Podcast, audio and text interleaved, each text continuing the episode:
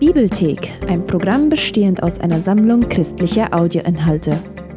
Klagelieder ist eine Sammlung von fünf Gedichten, die den tragischen Fall Jerusalems durch die babylonische Belagerung erzählen.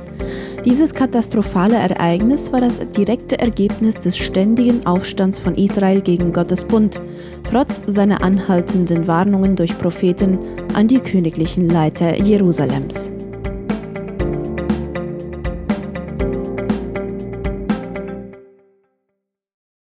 Das Buch der Klagelieder.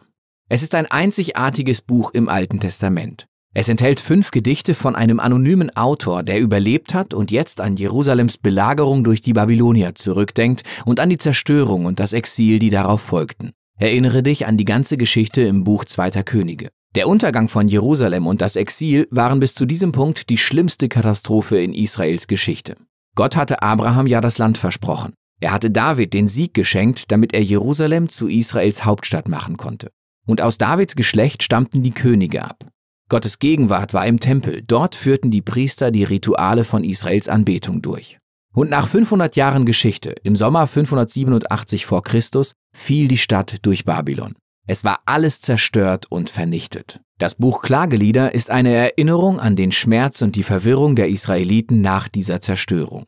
Die klagenden Gedichte hier sind aber nicht die einzigen in der Bibel. Es gibt noch einige davon in den Psalmen. Und diese klagenden biblischen Gedichte erfüllen unterschiedliche Funktionen. Sie sind eine Art Protest. Sie ziehen die Aufmerksamkeit von allen, auch von Gott, auf die ganzen schrecklichen Dinge, die in der Welt passieren und die nicht toleriert werden sollten. Sie helfen auch bei der Verarbeitung von Gefühlen.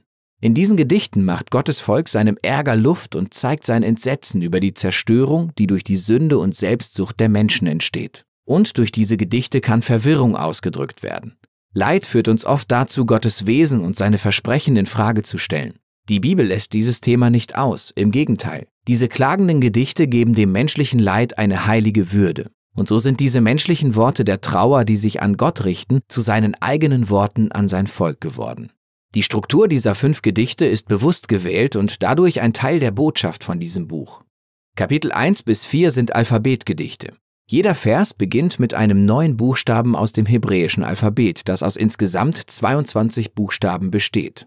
Diese geordnete und klare Struktur steht im starken Kontrast zum Chaos von dem Schmerz und der verworrenen Trauer, um die es in diesen Gedichten geht. Es ist, als ob Israels Trauer von A bis Z ergründet wird. Ein Versuch, etwas Unaussprechliches irgendwie auszudrücken. Kapitel 1 und 2 haben jeweils einen Vers pro Buchstaben. Dadurch haben sie einen sehr ähnlichen Aufbau, aber das Thema ist sehr unterschiedlich. Kapitel 1 konzentriert sich auf die Trauer und die Scham einer Figur namens Tochter Zion.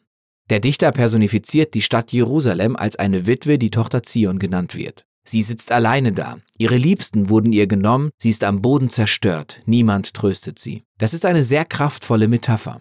Und dann spricht die Tochter Zion. Sie ruft zu Gott, damit er ihr Schicksal wahrnimmt.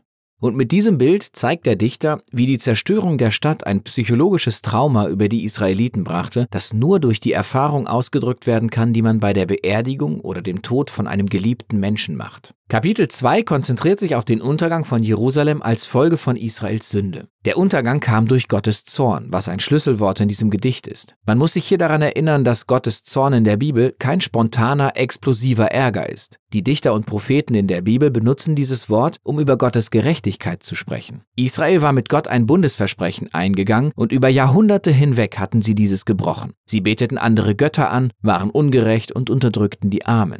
Ja, Gott wird nicht schnell zornig, aber irgendwann wird auch er richtig wütend über das Böse im Menschen. Und dann bringt er seinen gerechten Ärger in Form einer Strafe. Im Fall von Jerusalem bedeutete das die Eroberung der Stadt durch Babylon.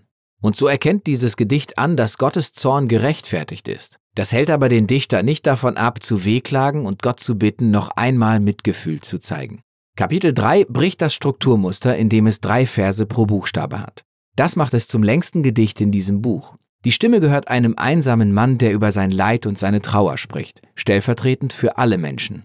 Interessant ist hier, dass sich dieses Kapitel in seiner Sprache bei anderen Teilen im Alten Testament bedient. Bei den Klagen von Hiob und anderen wichtigen Klagepsalmen und sogar bei den Dienergedichten voller Leid in Jesaja. Der Dichter sieht sein Elend als von Gottes Gerechtigkeit kommend, so wie es in Kapitel 2 heißt. Aber komischerweise gibt das dem Dichter Hoffnung. Und das bringt ihn dazu, die einzigen hoffnungsvollen Worte im ganzen Buch zu sagen. Die Gnade des Herrn nimmt kein Ende. Sein Erbarmen hört nie auf, jeden Morgen ist es neu. Groß ist seine Treue. Meine Seele spricht, der Herr ist mein Anteil, auf ihn will ich hoffen. Der Dichter argumentiert, wenn Gott konsequent genug ist, um seine Gerechtigkeit über das Böse im Menschen zu bringen, dann ist er auch konsequent mit seinem Bundesversprechen, dass das Böse nicht das letzte Wort haben wird. Und so ist für den Dichter Gottes Gericht der Nährboden für die Hoffnung auf die Zukunft. Kapitel 4 greift die Alphabetstruktur von den Kapiteln 1 und 2 wieder auf. Es ist eine lebhafte und verstörende Darstellung der zweijährigen Belagerung von Jerusalem. Es stellt den Kontrast dar, wie die Dinge früher in Jerusalem waren und wie furchtbar sie während der Belagerung wurden. Früher lachten und spielten die Kinder in den Straßen, jetzt bettelten sie um Nahrung.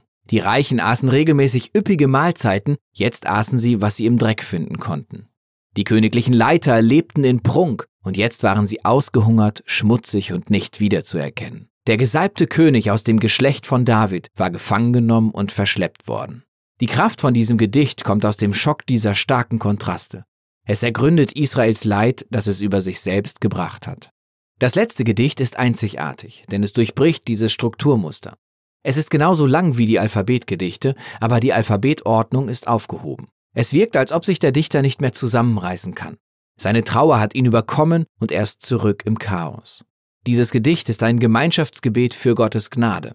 Das Volk Israel fleht Gott an, es mit seinem Leid nicht links liegen zu lassen. Das Gedicht listet alle Menschen auf, die durch den Untergang der Stadt am Boden zerstört sind. Das Volk bittet Gott, diese Menschen nicht zu vergessen. Sie wehklagen an ihrer Stelle und geben denen im Schmerz eine Stimme. In der Stille Leiden ist in diesem Buch keine Tugend. Gottes Volk ist nicht aufgefordert, seine Gefühle zu verleugnen, sondern ihre Gefühle auszudrücken und ihrem Unmut vor Gott Luft zu machen. Das Buch endet mit einem Widerspruch. Der Dichter erkennt Gott als den ewigen König über die Welt an, aber auch, dass Israels Situation ihnen das Gefühl gibt, als ob Gott unauffindbar ist. Die letzten Worte im Buch lassen diese Spannung, so wie sie ist, im Raum stehen. Es fragt, oder hast du uns völlig verworfen? und endet. Der Dichter gibt uns hier keine schöne, klare Schlussfolgerung, so wie es bei unseren eigenen Erfahrungen von Schmerz und Leid auch oft ist. Die Geschichte der Bibel endet hier nicht, aber dieses wichtige Buch zeigt uns, wie Klagen, Gebet und Leid ein wesentlicher Teil der Vertrauensreise von Gottes Volk in dieser gebrochenen Welt ist. Und darum geht es im Buch der Klagelieder. Und das war es auch schon mit der heutigen Ausgabe von Bibelthek mit einem Video vom Buch der Klagelieder von Bibelprojekt.